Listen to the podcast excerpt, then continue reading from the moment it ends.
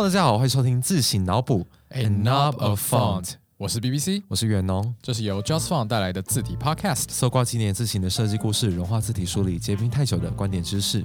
今天我们要来分享肯德基爷爷以及他设计的字体，什么东西？等一下，等一下，我们上期才刚吃完卤肉饭，自己要吃炸鸡嘛？都是一些美食系列，很拉近台湾人的生活习惯。为什么是肯德基爷爷？因为他他这跟字体又有什么关系？因为就是说呢，我记得我们在鸟海秀那一集上一季有讲到，鸟海秀有一次遇到了肯德基爷爷，所以改变了他的人生。你说在圣诞节的时候嘛？听说日本圣诞节会吃肯德基。对，但应该不是圣诞节，应该是他毕业之前跑去参访了一个报社，然后他遇到肯德基爷爷。如果大家今天去搜寻我们今天这位主角的名字的时候，你会发现一个白发苍苍的老人，其实长得很好看，只是他是白发苍苍的老人，然后他大致上的轮廓就会让你联想到肯德基爷爷，看起来比较慈祥。对对对，是一蛮慈祥的一个北北。这一位很厉害哦，他甚至是鸟海修的前辈。我们上次已经讲他很厉害了，没想到还有更前辈的，对吧？他是一代宗师鸟海修的前辈，而且他在你爸出生以前就开始做字体了，真的，真的耶，真还真的。Literally，这位那么厉害，我们直接讲他的名字吧。他叫做小冢昌彦。小冢昌彦先生是一位历经了签字、照相、打字以及数位化时代三个时代变迁的大师。你想象过的文字的媒介，他都经历过、做过、设计过、使用过。所以，当小总跟你说我吃过的盐比你吃过的米还多的时候，那他真的吃很多盐？不是，他真的是经验非常的丰富。对，没错，他可能是现在东亚自行界或全世界自行界经验最丰富的一位还活在世界上的设计师。对，一九二九年出生的，今年。九十岁，听说你去年，你去年不是去东京参加国际字体国际文字设计协会？对，然后去年方平因为投了森泽公司日本森泽公司的字体竞赛，有得到一个人气奖，所以呢，我们公司的同事就有去出席这个颁奖典礼，帮他加油。结果颁奖典礼的前半段是我们小种大师在台上演讲，九十岁，然后就这样放着一台电脑在台上，有点像是一个非常庄重的布道大会在跟大家演侃侃而谈。对，然后国荣那。时候就传讯息跟我说，哎，小钟老师他已经过了一个小时，还在讲他自己的故事，他说还没有讲今天的主题。哎呀，然后台下的人也不敢把他赶下来，因为他他的辈分实在是太高了。总而言之，这位大师，因为他毕竟人在日本嘛，那他对台湾的我们到底有什么影响呢？还真的是蛮常看到他的作品的。对，小种大师呢，他做的字体叫做。小种字体，对，好，天哪，今天今天是废话连篇。哎，先不要讲好不好？你想想看，东亚有什么字体是以人来取名的？哎呦，就他哎，几乎就他了哦，真的只有他哦。对，听说这件事情对他造成很大的压力，这我们等下再讲哈。对对对，所以说他设计了两套最著名的作品呢，叫做《小种黑体》与《小种明朝》。所以对于好奇的同学，如果你看到《小种黑体》《小种明朝》，他好奇小种是谁呀的时候。就是他，这是一位大师的名字，就是他。那小种黑体、小种明朝有在用 Adobe CC 的人一定不陌生，它是内建在呃呃 PS 啊 AI 或者其他的就是甚至 InDesign 也好的一个字体，所以大家应该只要有用这些设计软体的话，还蛮容易可以接触到它的。可除此之外呢，如果你今天是一个听团仔，对，如果有这个仔是不是？有听团仔，嗯，你今天去了大港，对，大港要回来了哦哦，赞哦赞哦，恭喜各位听团仔，大港开唱。他用的字体呢，就是小种黑体，嗯哼，是不是觉得很有力道？那如果这位听团仔他同时是一个实力粉的话，我说左教，他 哎，不行啊！好好对，时代力量，大家对于时代力量应该他们的视觉都蛮有印象吧？黄黄黑黑像蜜蜂，嗯，这个蜜蜂最近我觉得没有影射什么，它的那个蜂巢不太对对。总之，他们的整个党的字体，除了他们的那个 logo 之外，所有的字体都是小种黑体。那你知道大港开唱跟时代力量的交集点是什么吗？哎，除此之外还有什么？林场佐。对，林场佐，他的竞选字体呢也是用小种黑体，以及就是他其他的那种形象包装也都是。所以我觉得我们今天这集的调性其实跟他们没什么关系，还真的没什么关系。对，就只是说刚好就 let you know，F Y I，对这件事情。啊，比起这个来说，大家一定想不到有另外一个字体跟小种字体系列是有渊源的吧？是谁呢？哎，思源，原来就是大家的好朋友思源。对，思源的明体和黑体呢，其实它是去参照小种明体与黑体来调整以及做一些改造而成的。所以如果没有小种字体，就没有后来的思源系列。你要唱那个没有小，小种字体，光是这句就多一个字了。对对对。好，所以总之，它真的是影响到东亚的字形文化非常深诶。你就连说一个号称全世界最大的开源字体计划，也都脱不了这个字体的影响。所以我觉得我们今天这集蛮重要的。老样子嘛，我们讲字体之前，一定要先了解一下这一位设计师本人。小董昌彦先生呢，你觉得说他是一个字体大师，他一定从小就很会画字，跟 Frutiger 一样天才儿童？其实不是哦。小总昌彦呢，他在他的回忆里面就讲到说，他其实啊小时候最头痛的科目是书法课。嘿，字体大师最头痛的科目是书法课，哎，对，真的很难想象，哎，他小时候喜欢绘画，不喜欢写字，因为他真的自己说。写字确实是没有那么的，甚至那时候呢，家长会有时候他的爸妈有去参加，然后他们的老师跟他说：“请问，呃，小总昌彦的双亲写字都这么好看，为什么儿子写字这么相对的不擅长呢？” 之类的话。日本父母的反应到底是什么？是鞠躬道歉吗？不，对不起，对不起，我们会好好教育他。我也很难想象。之类的吗？因为我如果是我的话，我一定觉得超级火，关你屁事。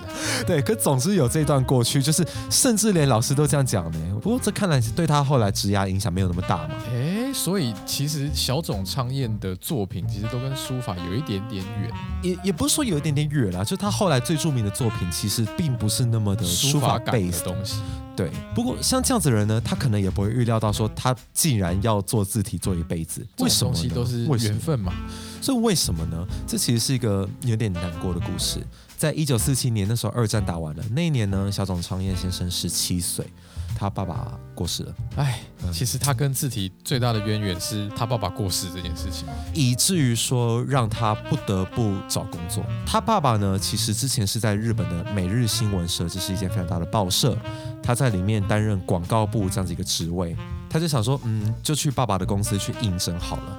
他本来是希望能在每日新闻社做记者这样子的职位，可是面试的时候呢，他们就告诉他，哦，不好意思，我们现在缺啊，只有印刷厂的缺额哦。他就想说啊，什么印什么印刷厂？他从来没有想过报社跟印刷厂是绑在一起的，因为他其实他小时候呢，常跟爸爸的同事互动，然后甚至有跟着他们一起去旅游啊，都想说哦，所以每日新闻社就是一个大家都穿西装打领带的公司吗？他从来没有想过新闻社里面会有那种穿着工作服的工人的工厂。哇，本来想当文人，想当记者，后来变工人，不是也不完全是说工人啦。对他一开始是操作一些大型机械嘛。听说他那时候也有不太好回忆，因为二战时候学生都被抓去当兵嘛。对啊，其实他本人身体并不是非常的健朗的。他对于这种大型机械是觉得说，呃，嗯，有点好累哦。对，有点有点这样子的不好回忆涌上心头的感觉。所以他也算是走的蛮坎坷的，在这种初期的阶段。所以是什么让他接触到文字设计的呢？其实是啊，他那时候就有在帮别人去书写大字报，也去练就了这样子一点写字的功力，所以他可能在这个时候有点克服他那个障碍了吧，也说不定。哦，他还是可以吃这行饭的。结果就被他的上司发现，这个不是坏的故事，这不是坏的故事。说哦，抓到了，那你要不要来做字？哎，这听起来其实也还蛮像，好像我们公司的故事哦 之类的。对，没错，他被他的上司呢叫做村濑景司去提拔做报社内的字体设计的工作，突然就变成一个另外一条线了。对，真的。这位提拔他的上司呢是什么样的人呢？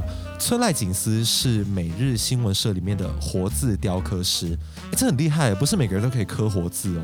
这个活字是一个很用眼力的工作，对，因为它它很小，它很小，而且还很讲究美观，对啊，所以这位村濑先生其实是非常厉害的。他曾经在大藏省印刷局担任字形设计，你可以知道说，在那个年代能做字形设计的都是数一数二的职人呢。所以他就被村濑先生提拔去做字形设计的工作，慢慢的做字，慢慢的做字，从本来只是刚刚前面讲到那位村濑先生的助理，然后慢慢可以成为独当一面的设计师。他其实啊，在他人生的职涯的全部，他从一九四七一直做到他五十五岁，从每日新闻退休。但是这位先生，我不晓得他是发生什么问题，对，因为他到现在都 technically 还在植牙中。我不是说他牙齿不好，我是说他到现在都还在工作。也就是说，他从五十五岁到九十岁的这段期间，他又去做了别的工作。我觉得宫崎骏还输他，就是宫崎骏，好好可能可能退休又复出，退休又复出，退休又复出，但他从来不退休，没有退休这件事情。他在刚刚我们前面讲过，每日新闻社做到五十五岁退休之后，进入了日本也是数一数二大的字型公司，叫做摩利萨瓦森泽森泽公司，是担任字型设计指导，A.K.A 字型总监啦。他就在那边也去设计以及监督了一些字体，最有名的呢叫做新勾新勾可不可以翻译一下中文？这大概接近什么意思？新黑体。新勾的全名叫新 Gothic，新的 Gothic。新的黑体。对，所以就是新黑体这样子的意思。他在森泽做完了新勾之后呢，又去了哪里？你各位都要付他钱的那间公司，Adobe 嘛。他就进入了 Adobe 公司，因为那个时候呢，Adobe 他们想要去引领一个专案啊，他们需要了一个日文的内建字型。当时的时代背景大致上是数位字型跟桌上型出版这个技术刚刚起来。那 Adobe 是这个技术跟数位字型背后一间非常重要的公司，推手推手。对，那他们都有出很多排版软体、设计软体嘛。那这些软体里面最重要的基础建设是字形，其中有一套由小种先生设计的东亚汉字字形，就是我们今天的主角小种黑体跟小种明体。刚刚前面有讲到说，其实，在东亚你要用自己的姓帮字形取名是非常少见的。OK，是日本嘞，就日本是一个大家比较不会把自己挂在那么大的位置上的，例如可能你不会像 Gilsense 或 Fruitig 那样直接把它压出来这样子。可是为什么会叫小种呢？其实是因为那时候他们把这套明体跟黑体的制作案完成之后，美国的 Adobe 的创办人 Charles Geshke 要来日本参加发表会，结果他们还没想到名字，怎么办？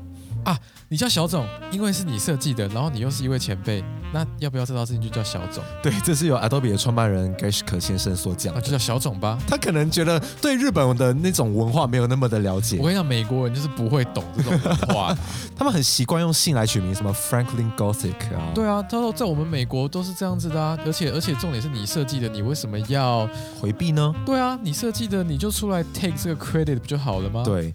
可是小总先生觉得说，其实，在日本你要挂一个姓，那代表说你要对整个东西去负责，哦对啊，有点难以承受的重量，让他觉得压力很大。日本不可以把自己放到那么前面吧？但总之，他最后还是叫小总字体了啦，嗯，然后然后就这样子成为一个几乎是时代的经典了。好，小种字体的特点是什么？为什么它那么特别，值得到我们可以做一集呢？我觉得它占据一个很特别的时代地位，因为它是 Adobe 几乎是第一个东亚的字型。因为要前进，要前进日本市场，要前进东亚市场，它不可能没有汉字嘛。那这是一个很重要的一个起始点。再来就是因为我觉得小种先生在做这个系列字型的时候，他其实自己有一些具有开创性的意思在里面。其实如果大家有认真去看过小种明体跟黑体，或者说对它有那么一点点的观感或了解的话。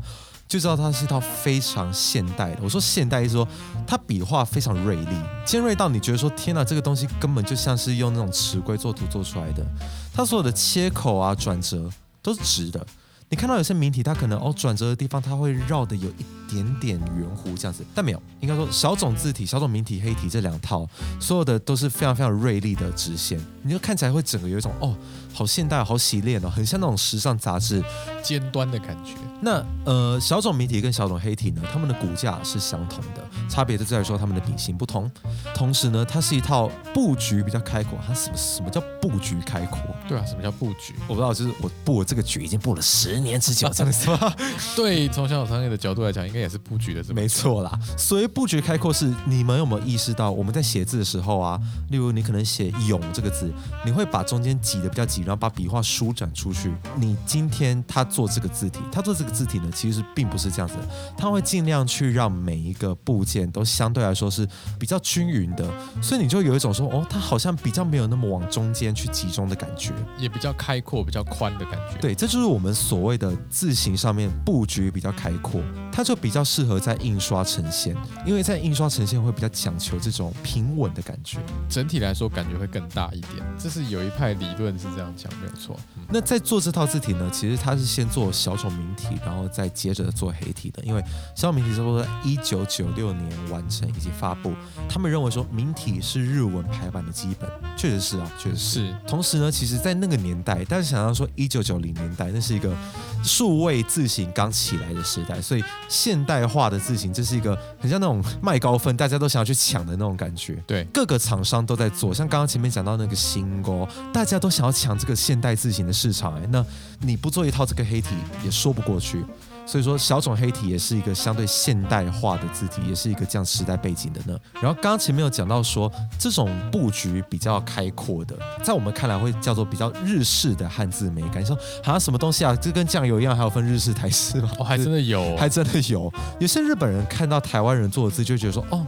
这个就是华人做的字啊，嗯，真的真的会，因为华人做的字呢，其实看起来书法感会比较重一点，对，它看起来会更有我刚刚前面讲的那种笔画更往中心去紧缩的这样子的感觉，布局也会更紧缩，然后重心也会稍微的高一点，对。那日本人的汉字美感呢，可能就会比较尽量让每一个部位去更平衡，重心也会变低，创造一种稳稳的感觉，对。所以中文的字看起来相对动态会比较鲜明一点，是。那日本的字看起来就会更平稳，我们就会看起来觉得说，哦，更机械化一些些吗？这样的感觉？哎，对，我觉得讲机械化是蛮蛮适合来形容日式的汉字美感的。对，它并不是不好，它是两个不同的取向啦，特色不一样。那这个开创点就是说，它几乎是第一批数位汉字字形，因为例如说中文界里面有立黑、立宋，对，那日本可能就会有这一套小种黑体、小种明体或其他的，就是同辈。鸟海修他们做的那个 Hilagino 都算是同辈的，世界上。第一批的数位汉字字形，那在数位生产呢，其实就有它的好处，因为你以前要画一个笔画，哎，它太出去了怎么办？重画，啊，或它以前那个雕刻，哎，重刻啊，在数位时代呢你就可以改了，而且除了可以改之外，它也能让你的制作更快，而且另一个方面来说，呃，小种黑体和小种明体，他们是夹出来，什么怎么叫夹？就是说，它可能术语，对，它可能先做一个相对粗的和一个相对细的版本，那在中间的话，就可以去透过这个中间来去运。算出来，其实这是国中数学嘛，就是两点坐标取中间值，有有点像。对对对，它这个叫做差值。这个我们业界术语叫把它夹出来，这个其实在他们九零年代的时候就已经有这个技术了。对，只是在现在二零一六年之后，大家可能有听过一个新的技术叫 Variable Font 可变化字型，它是把这个功能交给使用者，就是你可以去利用你的 Illustrator 或其他的软体调粗细，如果它有开放这个功能给你的话，就是算是个蛮大的突破。通常说，在那个时候来说，所以我觉得小种昌彦真的是很。了不起的一个人，你看他一开始加入自行业界是那种类比时代、工业革命时代的那种老爷爷的技术，没错。但他现在在做的事情是这种最前端的数位化的技术，他真的是走在小种媒体的尖端呢。这是一个自行梗一个自行的冷笑话，对，这是一个自行的烂梗。对，什么叫小种媒体的尖端？小种媒体的特色就是它很尖，相对来说，其他媒体你可以看到一些比较柔和的线，但小种媒体非常尖，为什么呢？因为他想要做一套，应该说符合硬笔时代的名体字。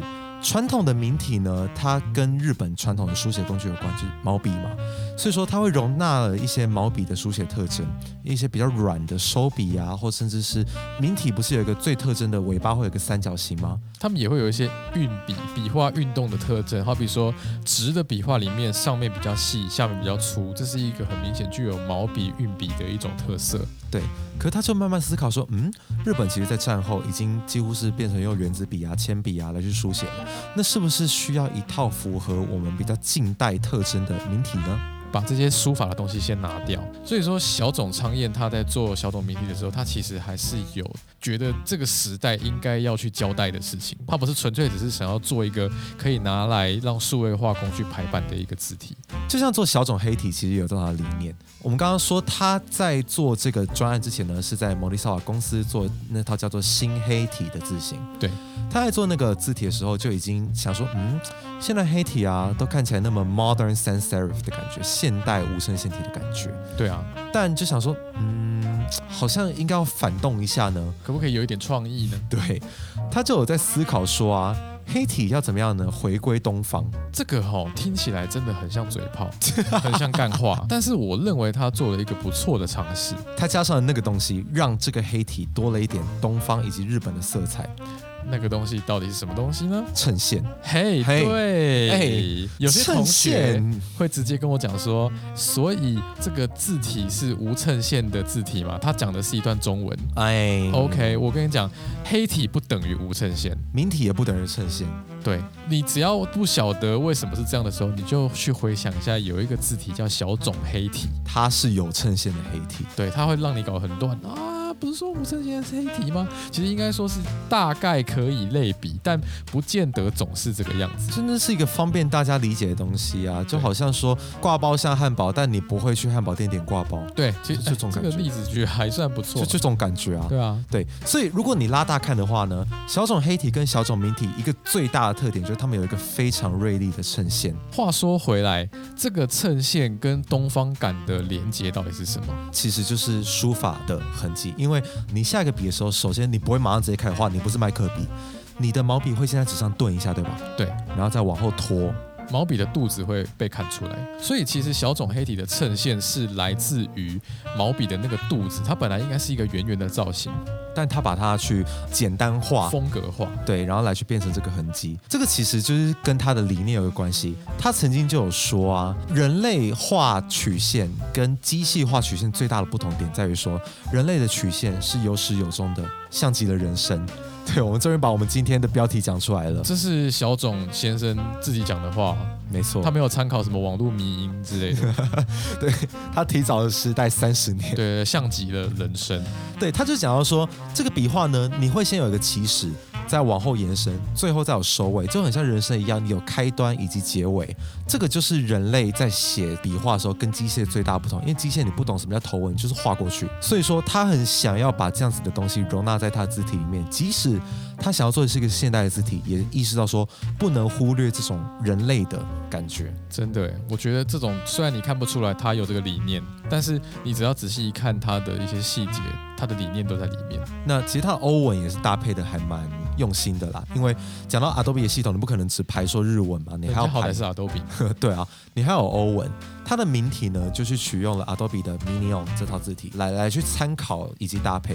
那黑体呢，则是参考另外一套叫做 Myriad 字体来搭配。Adobe 最有名的一套字体之一。对，不过讲到 Myriad 的，大家回去上一季听一下 Frutiger 哈，这套字体有一些相对暗黑一点的历史，对对对，致敬的也太多了。碍于篇幅就不多讲，大家可以去听听看。嗯不过他当然有去针对说日文来调整嘛，他就把这个字母的高度稍微调高了一点点，来去更搭配日文排版的韵律在。其实应该说，你如果把汉字跟欧文混搭在一起的话，你常常会觉得欧文好像比较矮、比较小，所以你要补偿的话，你就去把欧文的那个字腔把它稍微调高一点，让它跟汉字稍微看起来更调和，这样子诶，讲到混排啊，小种它终究是一套日文字体。就是有假名。对我觉得很多人在用日文字体的时候，其实不会思考这一点，因为我们排中文就哦汉字拿来排，嗯，嗯很顺啊因。为大家只知道最重要的就是 no，, no，对，又来了永远都只会用到 no 对这个假名。no，但在日文你要想嘛，汉字不是占多数的，最多的是假名。所以说呢，汉字跟假名的混排是一个很重要的议题哦。假名跟汉字，他们可能系出同源，因为大家学过一点日文，可能都知道说哦，假名是从汉字来的，但他们现在的长相已经非常非常不一样了嘛。所以呢，小种他在做假名设计的时候呢，就想要去把假名的源头拉回来，也就是汉字以及草书，哎，对因为大家都知道说平假名是从那个草书来的嘛。对，例如说像是呃平假名的 lu 跟 lo 这两个字母，它的样貌其实非常非常的接近，但它们是有完全不一样的来头的。lo 这个字呢是从吕吕这个姓的那个吕来的，那 lu 这个字母呢是从留下来的留这个字来的，来源就完全不一样。所以他们会去注重它来源那个造型的差异。对，没错。所以说，其实小种先生他做一个承先启后的，他并不会完全想要说哦，所有的文字都把它符号化。他还是有在占最大多数的假名的设计的时候，把它找回所谓的和文排版的美感。这个你没有一定的职业生涯是没有办法体会到说为什么要这样做的。因为大家注意到一点是，小种字体毕竟是小种先生，他已经算是蛮年纪蛮大的时候，六十几岁了才做的字体。通常人在这个阶段都会有一些返璞归真的现象。你说六十而耳顺吗？对对对对对，因为之前鸟海修也讲过一句话，就是什么人人没有到七十岁无法做明朝体，就说你没有一种岁月的累积是无法做这种具有书写的美感的字体。我同意，我同意。不过明体是像刚刚那样设计，但如果你看小种黑体的假名呢，它就设计的很现代了。应该的。像是那种明体可能会有很多像是墨拖过去那种草书的笔迹，那在黑体它就直接把它简单化、曲线化了，它不会完全是苛求说，我觉得我的黑体就是要那种传统的痕迹。不过其实日文排版，你看你如果想要自己换假名的话，你也可以自己换，他对们好像还蛮自由的。对，所以他们可以说，你可能汉字是用这一套，那假名是用另外一套。不过其实小种字体呢，它在这边都是两者都有兼顾的呢。他会自己去调和。我觉得这其实跟他过往经历有关的，因为他经历过那么多变化，我觉得正常人应该都会吓傻吧，想说我怎么才刚熟悉一个技术，结果马上这个技术就要被淘汰掉了。他还蛮随时代演进的，他对人老心不老。我觉得真的就是因为这样哎，他必须去一直适应这个时代的演进，才能让他慢慢去熟悉说啊，其实工具就真的就只是工具而已。嗯，重点是你怎么样善用这个工具来创造出你自己的理念。不过其实小董先生之前呢，也有常常去不管是欧洲或美国的 A 台拍，他在那个时候在欧洲就有被 Frutiger 的那种有机感的造型设计这样理论影响很深嘛。哇，大师之间互相影响哎、我觉得其实他们理论有一点像哎，你有没有发现哎、等下是哪边像？？Frutiger 呢，他其实也是在那个时代的那种最现代的那个尖峰嘛，但他也知道说，嗯，现代风，但你总是要有点人文的东西在嘛。哦，我懂对吧？对吧？？所以我真的觉得说，这种大师之间的相互参照，你可以看到说美感是一脉相承的。是欸其实有一个趣事啊，就那时候小总跟另外几位呃自行设计师开在瑞士的高速公路上，然后看着说，哦那边的路牌都是用 Helvetica，那个时候应该是 Helvetica。没错。然后他就在车上有点像讲干话的感觉，就说，嘿嘿，我回日本以后要设计一套 Helvetica 呐 Helvetica 呐，这是日本大叔笑话哎。，Kana 是假名，Helvetica 是 Helvetica。那 Helvetica 呐，就是大叔笑话。OK，对，我要设计一套 Hel Helvetica 假名，对。哎，可是他真的达成了。那其实后来他那个东西就是不管是新歌也好，不管是小种黑体也好，我觉得他都有达到这个了。Helvetica。没想到过了三十年，真的实现了你。如果真的太有执行力，就不要乱讲干话。所以说，我们回顾小种先生的职涯，这个前前后后从十七岁到现在九十岁，几年要七十几年呢，哎，各位，你可以想象你工作七十几年的样子吗？我是不敢想象了。我是不敢想象了。对，好，总之说，他在这个中间经历那么多媒介的转变，从手绘字、签字的雕刻，然后经历到现代啊、数位啊、照相排版啊，慢慢一路走来，就觉得说啊，对工具的演变其实是非常宽容的。他并不是一个被海啸冲走的人，他当对冲浪者。他就有讲到说，在那个时候有老师傅抨击电脑，就说你们用电脑吼做不出那种人文感的字啦。他就想到说，其实他以前在用那一台本顿雕刻机的时候，有人批评说，把这样子字稿缩小，直接成型的字成何体统？每个年代都有卢德主义者，是不是？我我我真的觉得是这样子诶，是啊，所以就说哦，我看腻了啦，就是很像那个梗图，就是 first time，你知道吗？那种感觉 真的就是那种感觉。嗯，所以他觉得见怪不怪了，所以我觉得他对于这种工具的宽容，其实就是源自于这个、欸。我刚刚讲每个时代都有卢德主义者，卢德主义者就是验科技嘛，所以我们要回归到老师傅 No way。这这是一个盲点其实。谁的胃不重要，是你有没有办法用适合的胃来达成你的理想。他就有收尾说，重点是如何用新工具设计出更好的字形。嗯，哦，他很明确知道说他想要什么，就不会被那些工具去绑手绑脚了。一定是一个很有热情的人。没错，不然不会到九十岁了还有办法就是那么侃侃而谈的讲他对职业的这个样子的看法。希望大家有一天都还是算了，不一定要达到他，算了啦。七可能五六十就够了，就是七十真的是太无法想象。但我觉得没关系，我觉得大家都会找到自己那个热情的所在，对吧？OK，I、hope so。好，我们这集又又是一个非常励志的结尾呢，讲一个非常励志的自行设计大师的励志的故事我们只要。讲到大师，都会有励志的结尾，哎，大师真的是很励志呢。真的真的。所以这集的自行脑补就到这边啦。嗯，喜欢的话欢迎按赞、订阅，然后五星吹捧，分享给你所有喜欢自行、喜欢设计，或者甚至是说有在用 Adobe 的朋友。那这是很多朋友，对，哎，你朋友很多。那下一集呢？哎，四第四集逢四就要，就要找人上节目啦。然后继施伯和、林芳平的脉络，这个人会是谁呢？猜猜啊，猜猜啊！我不知道大家猜猜猜不猜得到，嗯我相信你们会猜得到吼。嗯，呃，回去呃骑在路上的时候多低头。哎哎哎，然后我们下一集再见吼，好，拜拜拜。拜。